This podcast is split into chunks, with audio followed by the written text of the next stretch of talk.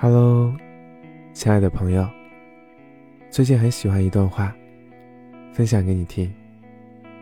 我皮囊不够好看，灵魂也不算有趣。我生于尘埃，溺于人海，关于我的一切都平淡的不像话。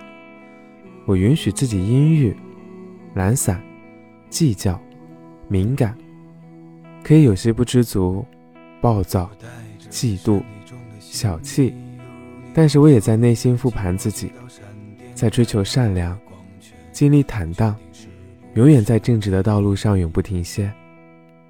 我可能会听一些很丧的歌，看催泪的电影，也可以莫名其妙的郁闷和难受。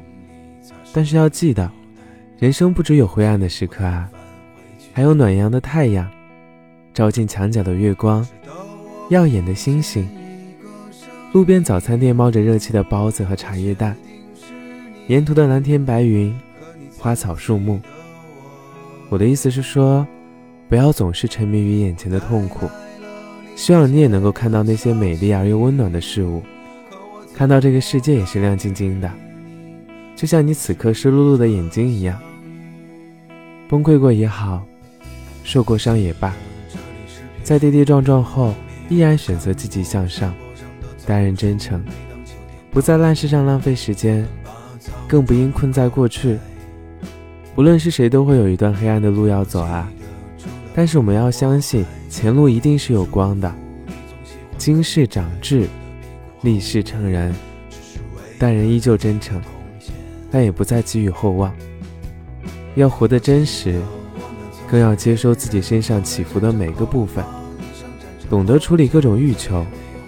各种人性的丑陋与美妙，生活没有解药啊，但是止痛片很多，比如跑步、健身、阅读、拍照，所以记得培养一些爱好，来继承生活疲惫和琐碎，哪怕是随拍路边的花草，都可以让生活充满期待和快乐，用生活治愈生活，永远生机勃勃。